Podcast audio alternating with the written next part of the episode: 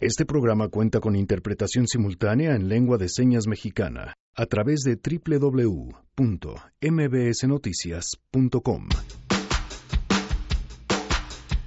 Mañana es el Día Internacional de la Mujer, pero nosotros nos adelantamos porque estimamos que para mañana a esta hora habremos recibido al menos ya 10 mensajes cursis, cursis, cursis sobre el Día de la Mujer. En una de esas tenemos tan mala suerte que hasta flores nos den, así que por eso hoy lo vamos a conmemorar aquí y tenemos una mesa de mujeres fregonas que no se pueden perder. También tenemos buenas noticias y más. Quédense así arrancamos a todo terreno. MBS Radio presenta A Todo Terreno con Pamela Cerdeira.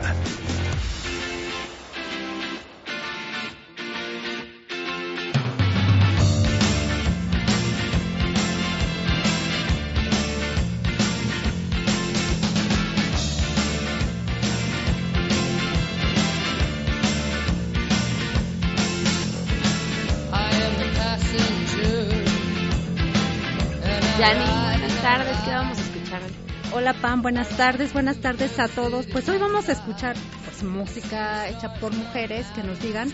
Abrimos con esta versión de una banda rockera femenina. Y, este, y pues que nos pidan canciones las mujeres que les gusten, que crean que, que las representan o nos Ay, representan. Por favor, pon. Ay, porque soy tan mala para los nombres.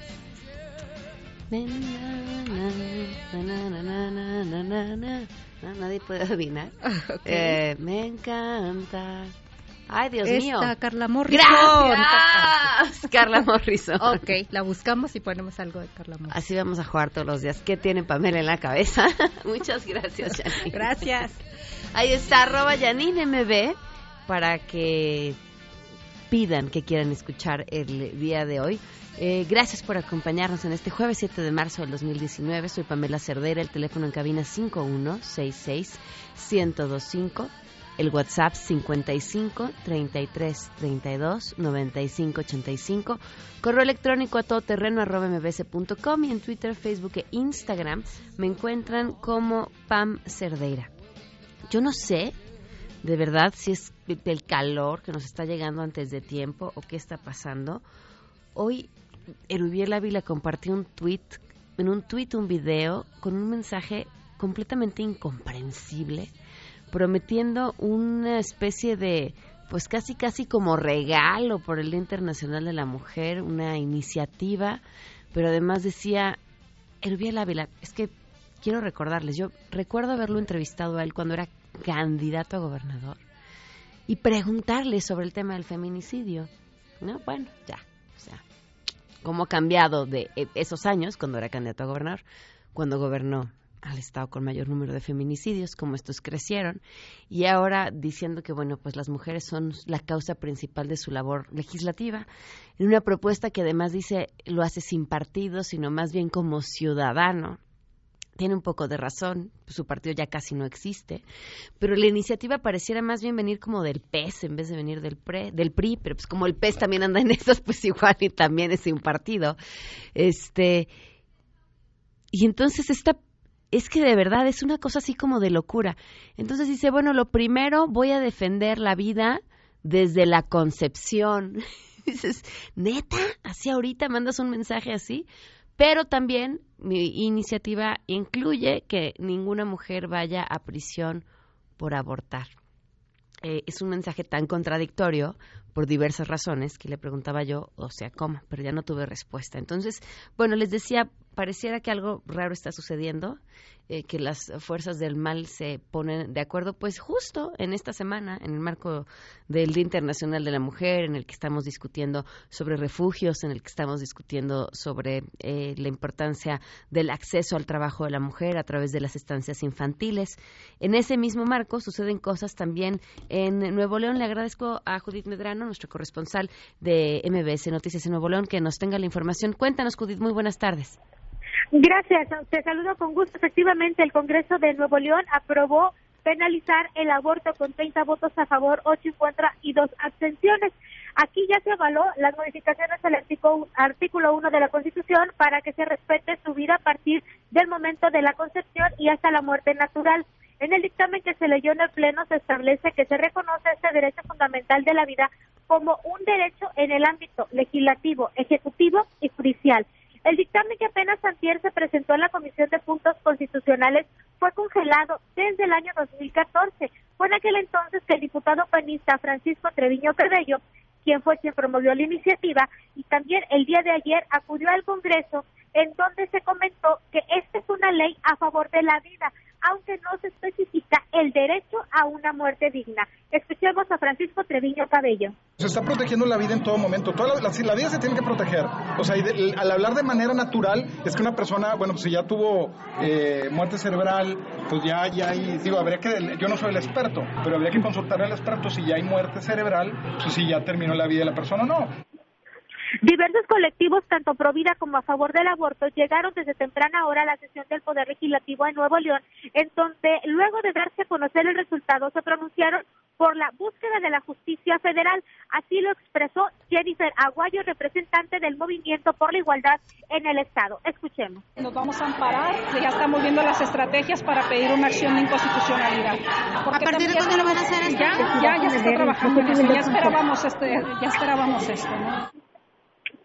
Comento que los legisladores quienes buscaban que no se castigara el aborto fueron algunos diputados de Morena, Movimiento Ciudadano, el Verde Ecologista, Nueva Alianza. Ellos mencionaron que no se contó con la opinión de expertos al no realizarse mesas de trabajo en donde participara la comunidad y especialistas, además de que se votó en fast track y se niega el derecho a una muerte digna, entre ellos Luis Donaldo Colosio, coordinador de Movimiento Ciudadano, quien comentó que también va a promover una controversia constitucional. Escuchemos. Sabemos que la Comisión Estatal está preparando una acción al respecto. Creemos que la propia Comisión Nacional de Derechos Humanos también lo hará en ese mismo sentido. Y por tratarse del caso que se trata, eh, muy seguramente la, la, Suprema Corte de Justicia va a ejercer su facultad de atracción para resolver el tema. ¿Y esa será procedente para revocarla? Así es, y declarar esta reforma inconstitucional y por ende dejarla sin efecto. Con ello, Nuevo León se suma a los 22 estados de México en donde se promueve la vida. Incluso te comento que hace unos momentos entrevistamos al secretario general de gobierno, Manuel González, y él comentaba que van a analizar toda esta, la aprobación de esta ley para ver si, eh, bueno, pues si se realiza de una manera adecuada o no. Además, como ya escuchábamos, la Comisión Estatal de Derechos Humanos también va a promover una, eh, una, un recurso legal para que se dé marcha atrás a lo aprobado aquí en el Congreso del Estado. Muchísimas gracias, Judith, por la información. Muy buenas tardes. Muy buenas tardes. Es increíble poder hacer un programa de radio en 1975, ¿no? Así, de pronto así eh, pareciera que son las ideas. Y fíjense, dentro de todo, yo quisiera retomar lo que dijo la secretaria de Gobernación, Olga Sánchez Cordero, sobre el asunto del aborto el día de ayer. Me parece que es una mujer que, así como no tenía muy claro el tema de los refugios, este es un tema en el que tiene muchísima claridad. Yo creo que se ha confundido siempre el tema de todas estas organizaciones de Provida con eh, la tendencia en muchas ocasiones que se ha dicho que hay algunas eh, organizaciones, algunas mujeres que son eh, pro aborto. Esto es absolutamente erróneo. Lo que se pretende hacer, y esto que quede clarísimo, es no criminalizar a una mujer. Lo que se pretende es no llevarla y sujetarla a un proceso penal y a privarla de su libertad. Se pretende que esta es un tipo de revictimización a la mujer y por supuesto que es una política altamente discriminatoria. Y como ustedes saben, he tenido esta posición desde hace muchísimos, muchísimos años, porque yo no podría ver criminalizando a una mujer por una situación de esta naturaleza. A veces el aborto es un aborto natural, ni siquiera provocado, y sin embargo hay mm, hoy mujeres que están privadas de su libertad por esta situación. Entonces, eh, eh, los temas son muy puntuales. La no criminalización de la mujer es parte de esta eh, situación y desde luego yo la seguiré sosteniendo porque de lo que se trata es una no criminalización a una mujer, ni mucho menos que se le prive de su libertad. Olga Sánchez Cordero el día de ayer hablando sobre este tema. Y fíjense, es que hay dos asuntos para entenderlo con la complejidad que requiere. Uno, el tema de la no criminalización, es decir, que una mujer no vaya a prisión por abortar. Y el otro, que también es importante, es en qué condiciones queremos que suceda. Porque creo que lo que aquí sí no podemos dudar es que el aborto existe, existido desde los inicios de la historia del ser humano y seguirá existiendo por diferentes motivos y por diferentes razones. En qué condiciones queremos que suceda y en qué condiciones queremos que se dé. Y cuando se habla de proteger la vida, también en qué condiciones queremos que esté la vida de esa mujer, que por las razones que sea, esté tomando esa decisión. Esas, esas son las preguntas. Claro, cuando no hacemos un viaje en el tiempo, al menos 20 años atrás. Hoy se cumplen un año seis meses, cinco días del feminicidio de Victoria Pamela Salas Martínez.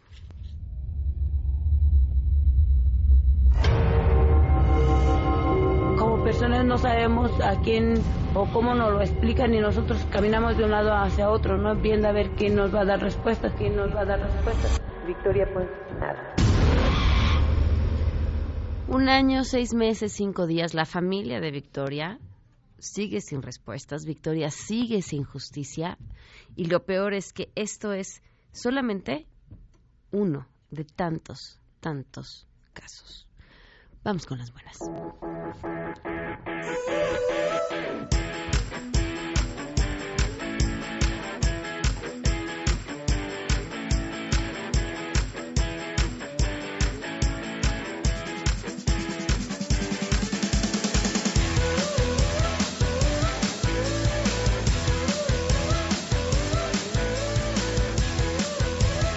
Daniela Íñiguez de Amazing, ¿cómo estás? Muy bien, ¿y tú, Pam? Bienvenida, me da muchísimo gusto que nos acompañes. Hace poco tiempo les cuento que Daniela, que no les he presentado, soy una pelada, eh, me invitó a ver un concepto de joyerías que me dejó encantada por varias razones. Primero, porque es como como la juguetería de las mujeres, porque aquí sí, pero esta juguetería en la que puedes abrir el regalo, el juguete, ponértelo, ver cómo te queda, lo que en una joyería no sucede nunca.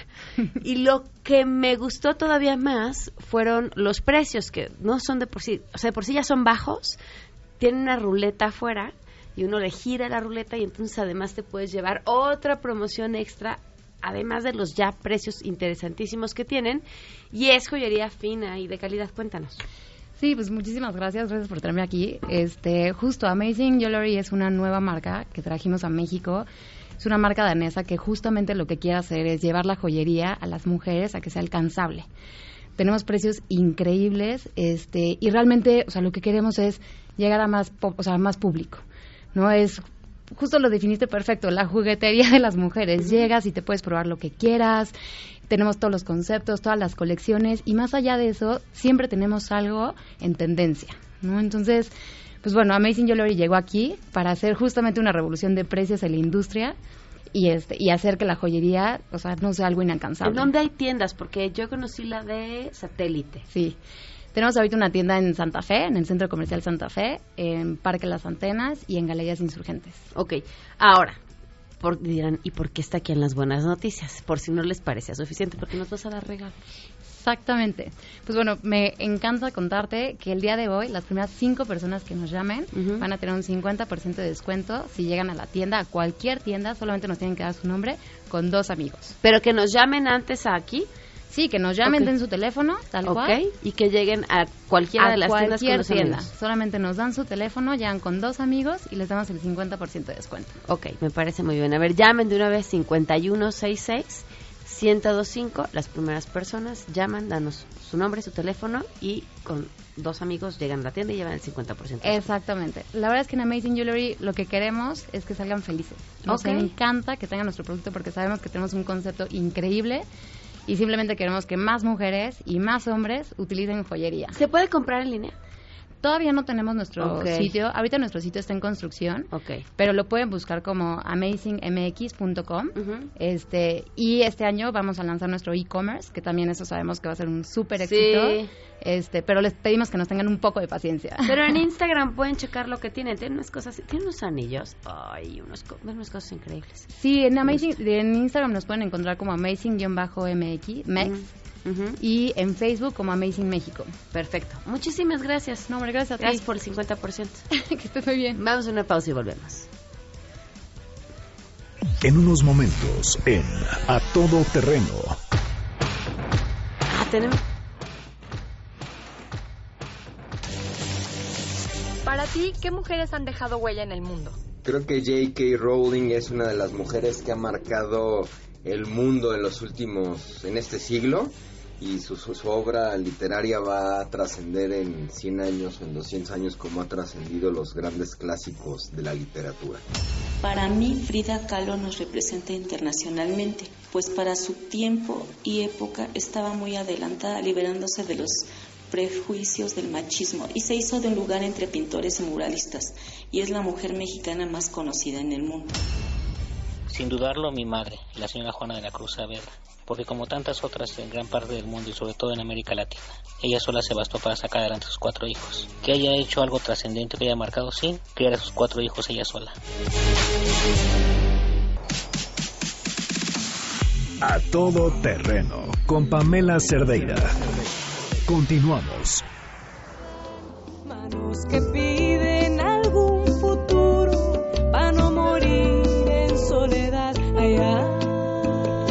Continuamos a todo terreno. A ver, tenemos una mesa variadísima.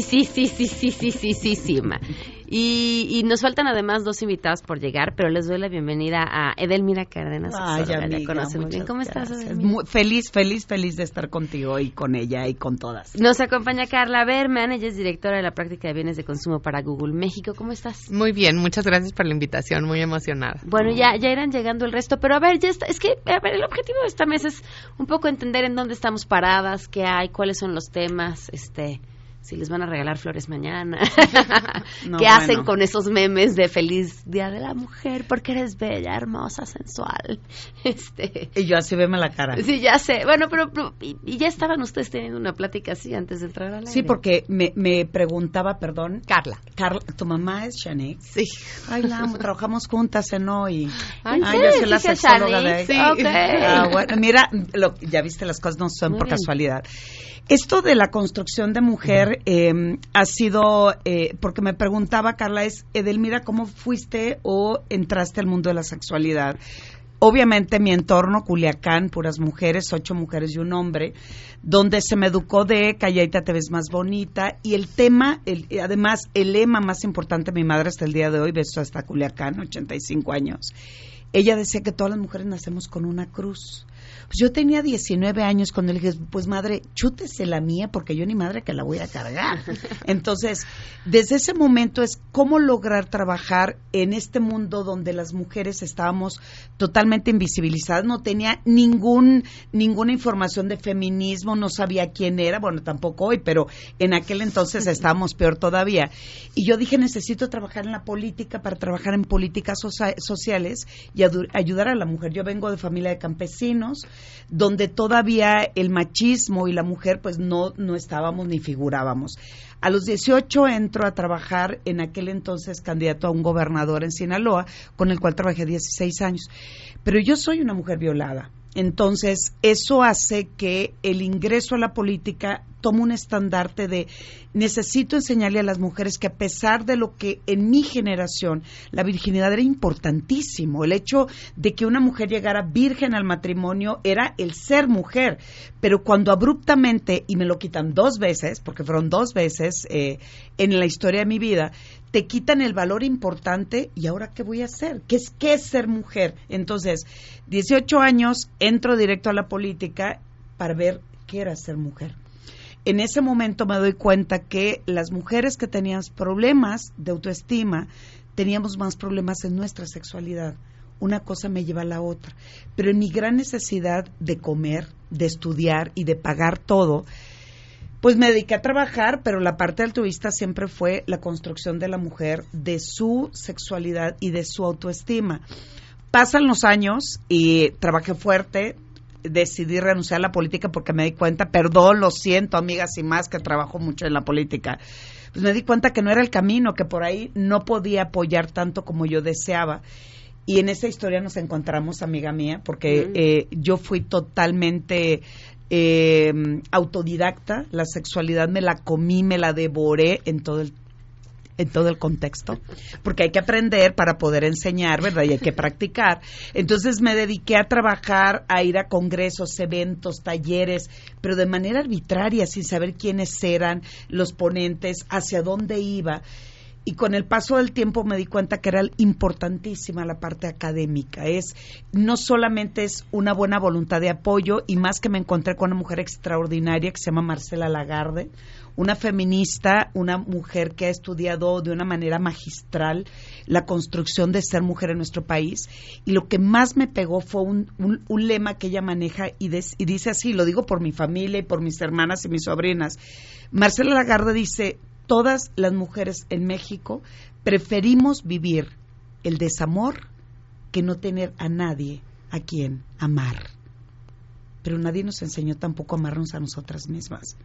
Entonces, es ahí donde entro directo y más en un tema álgido. eh, hace algunos años, hace más de 10 años que Pamela y yo nos encontramos en diferentes programas y nos reíamos porque decía, es que mira, nadie habla la sexualidad como tú, nadie la plantea, pero es que también esto es parte de mover conciencias y mover a las mujeres donde estamos paradas y es ahí donde yo digo, la vida, la vida es como el polvo, hay que sacudirla para volver a ver su brillo. Entonces, si yo entré a los medios de una manera, eh, este, eh, de como si fuera agresiva, pues yo creo que la vida hay que vivirla también de esa manera. Y A un Edelmira tema- dice que nos encontramos en los medios, pero no fue así como conocí a Edelmira.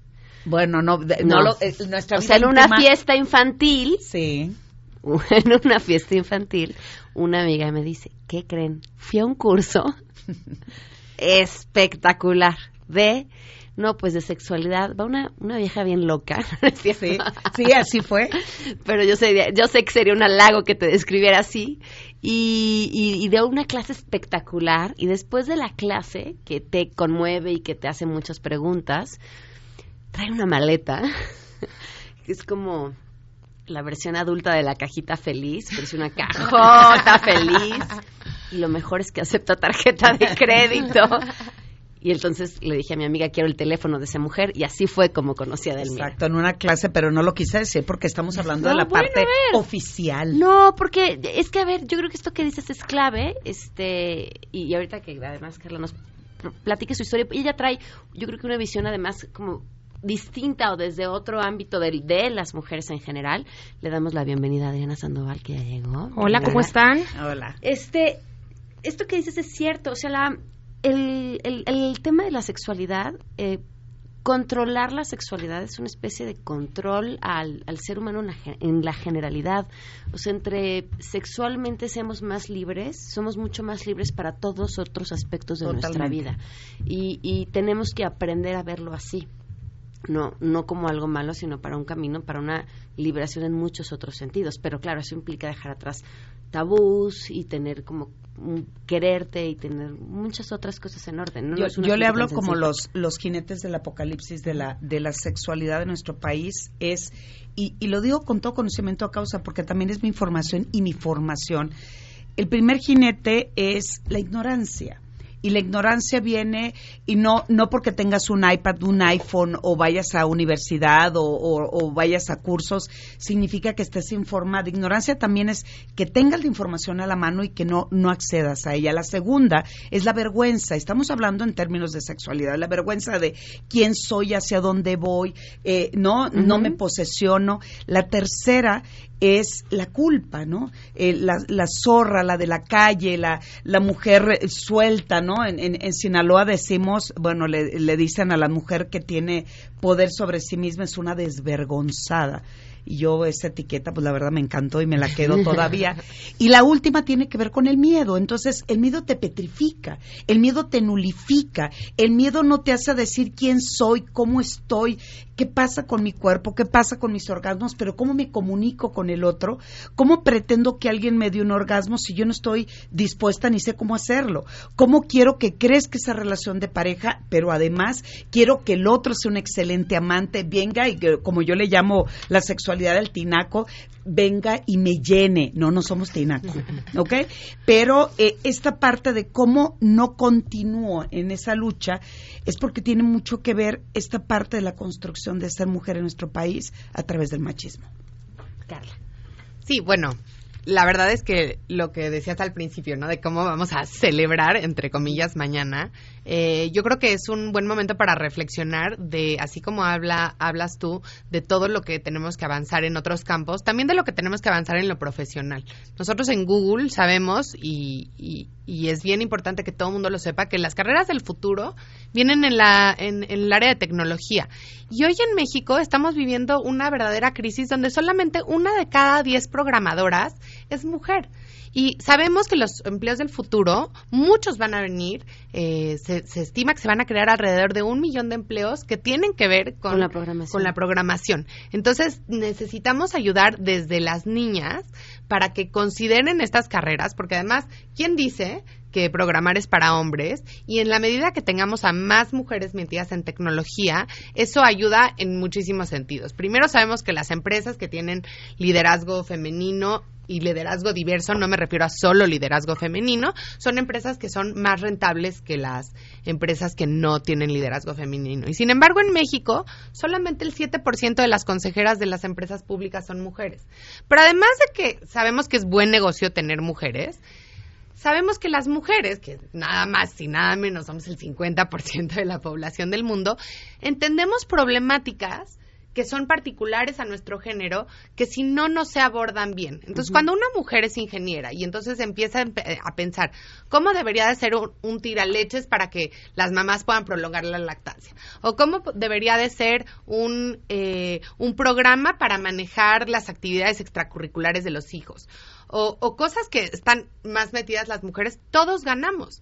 Entonces es importantísimo para nosotros desde, desde Google impulsar a que más mujeres entren en el mundo de la tecnología, no solo porque se van a necesitar los empleos, no solo porque es bueno para toda la sociedad, pero también porque es la manera en la que vamos a tener mayor equidad de género en paga y eso sabemos que al final del día es importantísimo para otras ramificaciones eh, en todos los sentidos, ¿no? Adriana, bienvenida que acabas de llegar. El Hola, tema es ¿en. ¿en, dónde estamos paradas? ¿En qué estamos? Este, hacia hacia dónde vamos? ¿Cómo ves el tema?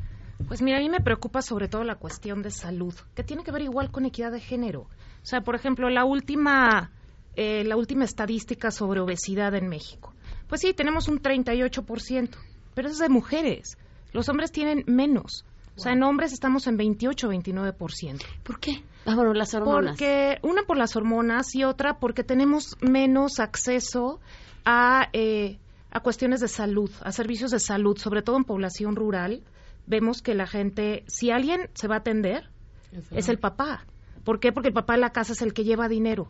Entonces, no importa si la mamá se siente mal o es diabética, o sea, los mejores alimentos y la mayor eh, atención clínica se va para los hombres adultos. Entonces, desde ahí tenemos un rezago horroroso. O sea, por ejemplo, a mí me tocó cuando estudié la especialidad en cáncer en centro médico, ver llegar a las mujeres con unos tumores muy avanzados, porque nunca se atendieron. Porque yo les decía, oye, pero ¿cómo llegas a esto? Bueno, pues es que mis hijos necesitaban comida, es que vivo muy lejos del centro médico, incluso ahorita, o sea que estoy en un hospital privado. Justo ayer me dijeron dos señoras, yo voy a venir a verte porque tengo una hipertensa, otra diabética, pero ahorita no tengo dinero porque traje a mis hijos, ¿no?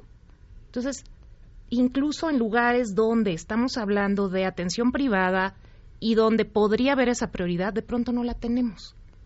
Una amiga lo definía muy bien y decía, ¿por qué siempre si nos que, si quemamos una tortilla, esa es la que nos vamos a comer nosotros? Claro. Siempre comemos siempre, comida siempre, de, siempre de, exacto, siempre deja, nos dejamos lo peor. Vamos de volada una pausa y continuamos. Para ti, ¿qué mujeres han dejado huella en el mundo? Lidia Cacho, por tanta injusticia que ha sufrido y cómo ha podido salir adelante. Ana Lilia Pérez, tanto valor y tanto que ha escrito sobre petróleos mexicanos. Una mujer que ha marcado huella en la vida de todos los que la escuchamos sin falta. Obviamente tú, mi pan, porque eres una fuente de inspiración con todo lo que haces desde tu trinchera, con tu programa. Eres una mujer que ha marcado huella en todos y cada uno de los que te escuchamos.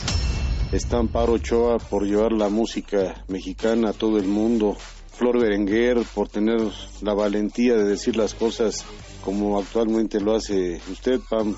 Muchísimas, no, no, no habría en 30 segundos la manera de explicar cuántas y cuántas más.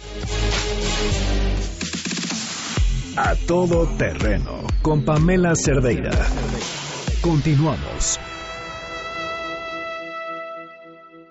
Palabras de mujer que yo escuché cerca de ti, junto de ti. Ya regresamos. Nadie grabó lo que sucedió fuera del aire. Qué bueno. Ya llegó Saskia, niño de Rivera. ¿Cómo Hola, estás, hola, Saskia? bien, Bienvenida. Qué gusto estar con ustedes. Pues la misma pregunta, Saskia. ¿En, ¿En qué vamos para ti? ¿En dónde estamos paradas? Yo creo que ahora en esta semana, mes, día, lo que queremos decir, la verdad, a mí me encanta que se celebre la mujer. Ahora cada vez más vemos, no, ¿por qué no celebran si es un tema de equidad? Güey, que no celebren, está padre. Y me gusta porque me despierto contenta, feliz todo el día de ser mujer, amo ser mujer y en estas fechas, pues más, ¿no? Como que te... Pero hoy en la mañana justo estaba dando una, una plática donde me preguntaron como si la lucha del feminismo es algo que tiene que seguir ahorita o si la verdad ya estamos estirando mucho la liga porque la verdad es que eso ya fue de hace mucho. Y dije no. Y creo que justamente hoy para la reconstrucción del tejido social necesitamos volver a tomar la bandera de la equidad de género de las mujeres, porque también creo que a la construcción del tejido social no podemos olvidar. Igual ahorita nosotras estamos en una relación padre con nuestras parejas, donde nos respetan, donde nunca se nos ha puesto una mano encima, donde nos dejan hacer lo que queramos, ¿no? O sea, Nos por dejan, decir, nos, nos dejan. dejan. Sí, Ya- claro. ya, de no, no, entrada nos que dejan. pensemos que Nos seguimos dejan. pensando que somos afortunadas porque nos dejan. Y pues, ¿sabes por qué, Pam? Porque tenemos Sí. que también voltear a ver a la que no. A la que le dicen, Claro, "Ey, tú, claro, la que tiene que pedir permiso. La que no puede ir a trabajar porque el esposo no le parece que trabaje porque cómo va a trabajar. La que tiene que hacer de comer, cenar, cuidar de los hijos cuando ese no es su sueño de vida, ¿no? Porque también hablar de equidad también es que cada quien haga lo que quiera, no es ser la CEO de una empresa, sino es yo soy ama de casa, pero amo ser ama de casa y es mi decisión ser ama de casa. Entonces creo que hoy hay que ser solidarias, compasivas y empáticas hacia las que no la tienen fácil, a la mamá que hoy está buscando a su hija, a la mamá que hoy está en duelo porque mataron a su hija, a la mujer que todos los días es golpeada y tiene que taparse la cara con un kilo de maquillaje porque le da vergüenza. Tenemos que ser solidarias con esas y saber que somos esas personas todas. Y eso creo que hoy más que nunca hay que recordárnoslos. Que, creen que se nos esté olvidando, Sororidad. o sea, que, que, que sí haya una generación o que estemos en un momento en el que, como le preguntaron a Saskia, ya, ya tienen Sí demasiado. estamos. Las mujeres chiquitas yo creo que sí están en un plan de... Ay, una vez alguien me dijo, ay, es que eso de estar quemando los brasieres, y yo es que ¿quién habló de quemar los brasieres? Pero porque tú la tienes fácil, no quiere decir que mucha de la población... Mira, en, en un, en un taller que hicimos el fin de semana a nivel doctorado, mis compañeros del doctorado, entre ejecutivos, este, directivos, médicos, sabíamos de todo. En una cartulina nos pusieron, enliste lo que cada quien hace para, para buscar su seguridad en el día a día que ya se te hizo costumbre. Y en el hombre igual. Bueno, yo que lo primero que puse fue salir eh, vestida donde no se me vean las nalgas. Esa es una verdad. Eh, poner la, la, la, la bolsa debajo de tu asiento, poner el seguro de los autos, no caminar, les voy, estoy pasando parte de la lista, no caminar por lugares oscuros y solos, eh, observar quién te sigue. Bueno, cuando y además compañeros em- em- empezaron a poner, cargar mi navaja, poner mi gas pimiento, este, y así cuando volteo, y obviamente el ejercicio es, ya pusimos todas lo que consideramos que es nuestra seguridad, y la contraparte de la historia. Ahora los varones se van eh, a la lista de mujeres y las mujeres al de los varones. La lista del varón es cuidar mi cartera esconder mi celular, ver que, la, eh, que mi- la- la- las puertas de mi casa estén seguros. Eso me da un mensaje apabullante de cómo las mujeres, aunque seamos ejecutivas, sexólogas, médicas, seguimos viviendo una violencia. El salir a la calle es mi vida, no es solamente es un asalto, es una violación, es un asesinato. El hombre lo que busca, y no estamos hablando, pues sí es un discurso feminista de, de, de, de llamada de atención y de conciencia, el hombre cuida su celular y cuida su cartera, pero pocos son aquellos que salen sin entiendo que los No van van a, a agarrar violar. las pompas, No, ¿no? no me van a agarrar el- el- las mamas o las nalgas. Entonces, el asunto eh, tiene que ver con una construcción importante, sí, pero también es un trabajo en equipo. Lamentablemente, y por el nivel de machismo y por el, el sistema patriarcal, las mujeres vivíamos eh, eh, totalmente eh, aisladas una de la otra porque nos quedábamos únicamente en nuestro espacio. En el término, por ejemplo, empresarial, México tiene una fuga de talentos y de inteligencia femenina cañona, promedio, a partir de los 26 años. Y casualidad o no, es el momento en que nace tu primer hijo, ¿no? Si quiero ser ama de casa, hay que ver de dónde en realidad viene el por qué quiero ser ama de casa. ¿Qué información tienes? En la parte médica y de salud, ¿por qué mi prioridad es otra? No tenemos la cultura de la prevención en nuestro país. O sea, voy al dentista cuando traigo la caries, quiero bajar de peso cuando traigo 20 kilos de sobrepeso. Pero en esta parte de la construcción de esa Qué bueno mujer- que señalaste a la más flaca, porque sí, yo si hubiera matado la- la- señalaba la. No, pero pero es- esa es una verdad. Entonces, el construirnos hoy, sí las jóvenes, yo trabajo mucho con jóvenes, pero sigo viendo el mismo patrón de conducta, baja autoestima, siempre subidas a expensas de otro, y lo digo con conocimiento de causa y con estadísticas en la mano. ¿eh? El promedio de mujeres que yo estoy viendo ahorita a la semana es entre 120 a 150 mujeres.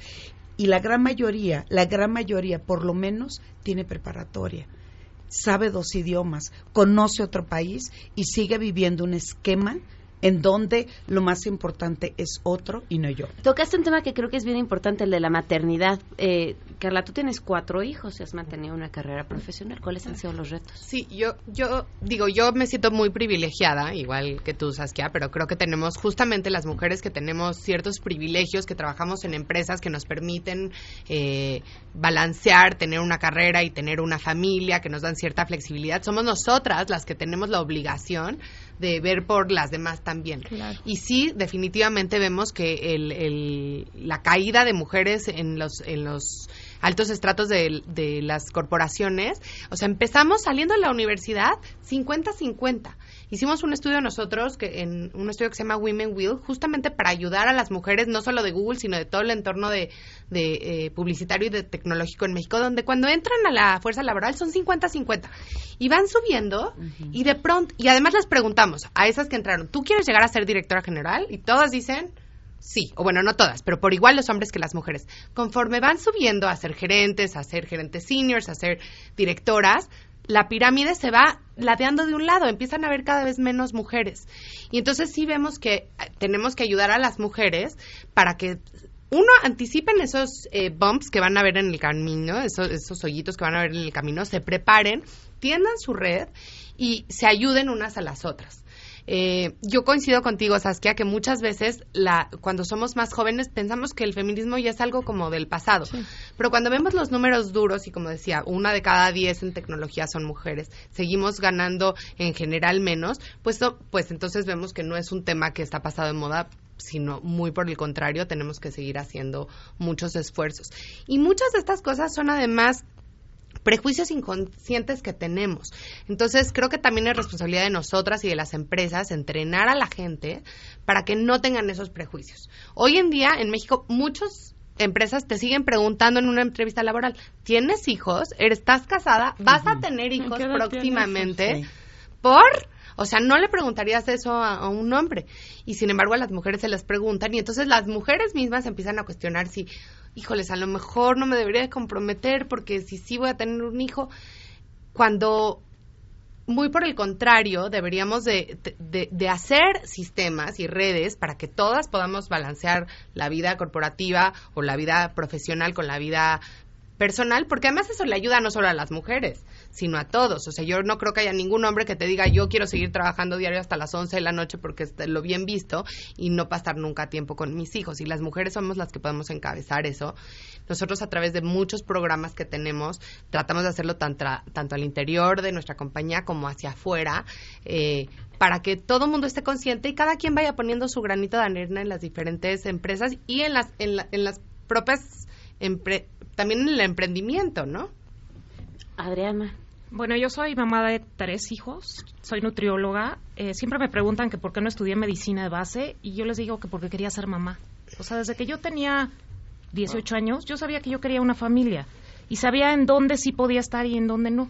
Entonces estudié algo que me permitiera también estar con mis hijos y la verdad es que pues soy muy, con- o sea, estoy feliz, yo creo que lo he hecho bien, este, pero sí es una cuestión difícil. Por ejemplo, en mi carrera el 10% de las egresadas trabajan, trabajamos.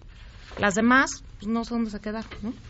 En sus casas o algo así. Pero sí es importante como el que puedas realizarte, porque después de estudiar tantos años y además te gusta, ¿por qué no? ¿No? Y tienen miedo, y sí, como dices, hace rato que nos comentabas esta cuestión de que las mujeres eh, no todas tenemos las mismas posibilidades, y sí nos criticamos mucho. O sea, es típico que ves a tu amiga la que nunca trabajó y dices, ay, qué floja. Y no, o sea, seguramente hay algo en su autoestima, en la relación que tiene con el marido, o de plano tienen miedo de regresar, ¿no? Pero es que es, es tener las herramientas, yo creo que tú le das al, clavo, e incluso nosotros nos referimos en ese lenguaje, es yo decidí no ser médica porque yo quería ser ama de casa. No pasa nada. Es que también nosotras es como la que es ama de casa, es como, uy, o sea, qué mal que solamente el 10% de las nutriólogas trabajen. No necesariamente. Siempre Claro. y cuando, como tú lo dices, tengamos los elementos y las herramientas. Yo no es que no me revise médicamente, porque no quiero, porque no tengo un centro de salud cerca o no se me brindó la oportunidad de saber que hay algo que existe que se llama cáncer de mama y que esta bolita que me siento aquí tiene que ver con algo que igual debería de checarme porque nunca se me educó en materia de salud. El Estado tiene que garantizar y la sociedad tiene que garantizar equidad, pero que también nosotras como mujeres empezamos a pensar en materia de equidad. Es lo mismo la CEO de una empresa a la mujer que decide, decide ser una ama de casa, porque es igual de importante y al final del día es la importancia de decidir. Lo malo decidir es que con donde no hay- información, ¿no? Y no con mitos. O sea, no decir, yo no voy a estudiar ingeniería porque es una carrera de, De hombres, hombres. ¿no? Sino decidir con realmente información. Yo creo que ahí tienes toda la razón. Y luego también es labor de todas las mujeres respetar las decisiones de las otras mujeres, pero sí ayudar a que todas decidamos con información. Pero también no no nos falta menos. esta, sen- esta mm, eh, unidad con el género, generosidad con, con las otras mujeres. Sí, nos, y, ¿y por qué? ¿Y qué nos detiene? Bueno, eh, bueno, en mi caso, que crecí entre mujeres, ¿no? Eh, eh, tanta historia de mujer en mi familia. Aparte, el primero viene, eh, eh, que te conmueve, ¿no? Eh, hacia dónde vas, cómo estás, qué es lo que deseas. Pero, pero también es una realidad, las mujeres al mismo tiempo que nos educan, y, y estoy hablando de la generación de la mayoría hoy en nuestro país, porque me gusta mucho ver qué pasa en nuestro país. Las mujeres nos educan al mismo tiempo que aprendimos a hablar, nos enseñan a callar. ¿No? Mamá, ¿qué es esto? Por ejemplo, y toca las mamás, no, espérate, por ahí no vas. Si no aprendemos a hablar y exteriorizar nuestras necesidades y, y sobre todo, qué es lo que quiero, hacia dónde voy, esta, esta construcción no se va a dar. Hoy creo ciega y firmemente que el trabajo en equipo tenemos todas las posibilidades de hacerlo, tenemos que unirnos y no por para no este eh, molestar al otro. No tenemos que buscar un punto de equilibrio. Y en el punto de equilibrio también entre nosotras nos partimos la madre o sea, calificamos, descalificamos, eh, eh, te llevo hacia, hacia un espacio, hacia un lugar. Me acaban de dar, lo cual agradezco mucho, un reconocimiento como sinaloense distinguido en el DF. Y, y cuando subo y, me dan el reconocimiento, lo primero que digo es, ¿por qué me reconocen a mí? Es igual de válido aquella mujer sinaloense que se salió, que ahorita está trabajando en su casa y que, y que tiene hijos, pero también es importante que te distingan porque tomes decisiones y porque valores lo que eres, cómo estás y cómo transmitirlo. Yo tengo una hija y yo siempre he dicho, el que no repela, repite. Y si nosotros seguimos repitiendo los mismos esquemas con los que fuimos educados en este sistema, pues estamos en el Es hoyo. que eso es la base del feminismo. Al final del día, preguntabas, Pam, al principio de la plática, ¿cómo le hacemos para hoy ser feministas? Sí, sí tenemos que ser feministas porque al final del día, hoy sí, o sea, enero fue el año más violento en materia de feminicidios de la historia de México. Hoy ser mujer en México sí implica una vulnerabilidad.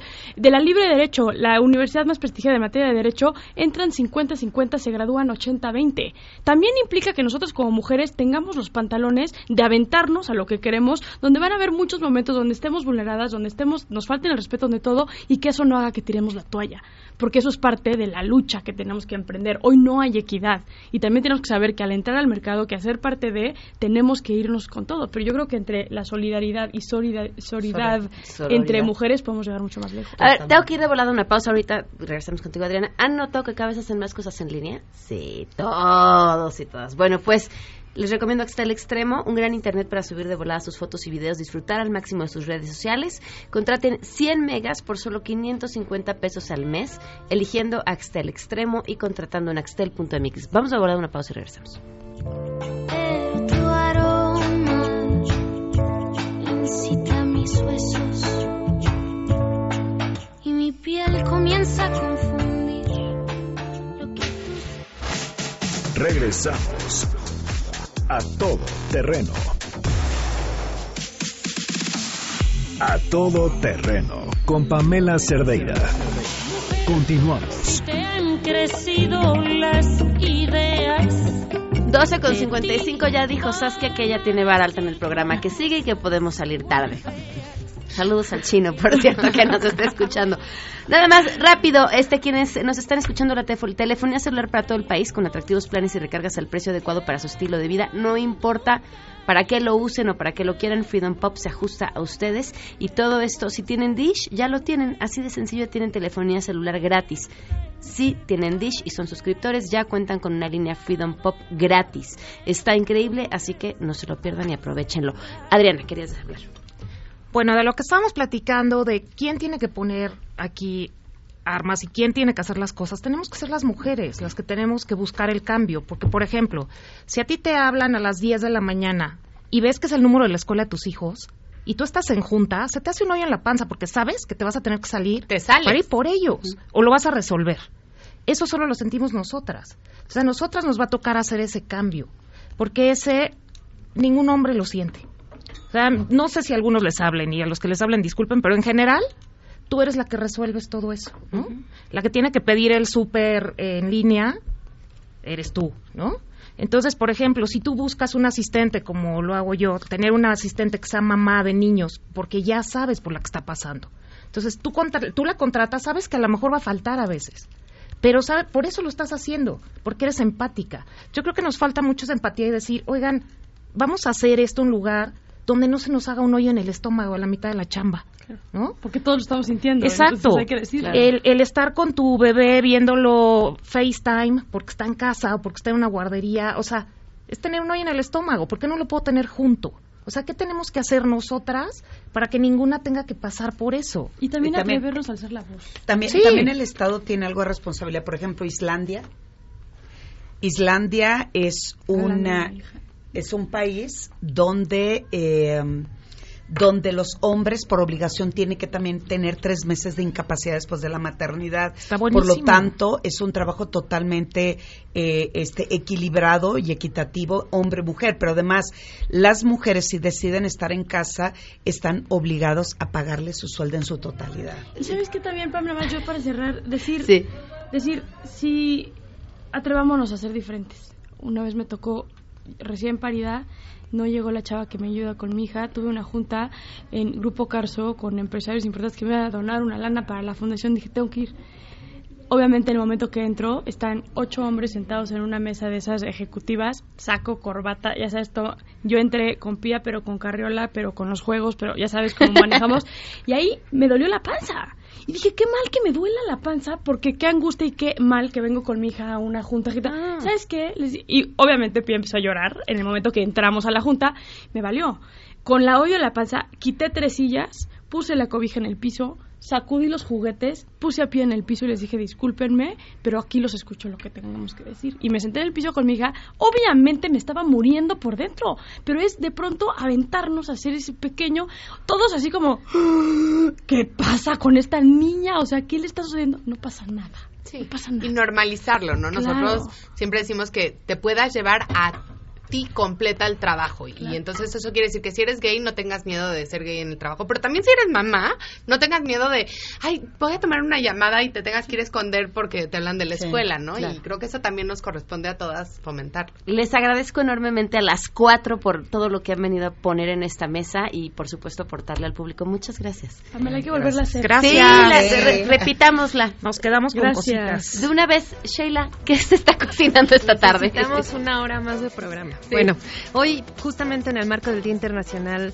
de la Mujer, a las 6 de la tarde se inaugurará en el Senado de la República la exposición por los 40 años de la Convención sobre la Eliminación de todas las formas de discriminación y más adelante también ahí en el Senado se va a iluminar de morado el edificio como se hace a nivel internacional para conmemorar el día de mañana. Perfecto, gracias Sheila. Nos vamos, se quedan en mesa para todos, donde tendrá eh, Manuel López San Martín, nos eh, mostrará cómo se conduce un programa con una niña al lado, sufriendo a que no vaya a llorar. Ay, claro, así es. ¿Cómo le va en el programa? Suerte Manuel, nos vamos. MBS Radio presentó A Todo Terreno con Pamela Cerdeira, donde la noticia eres tú.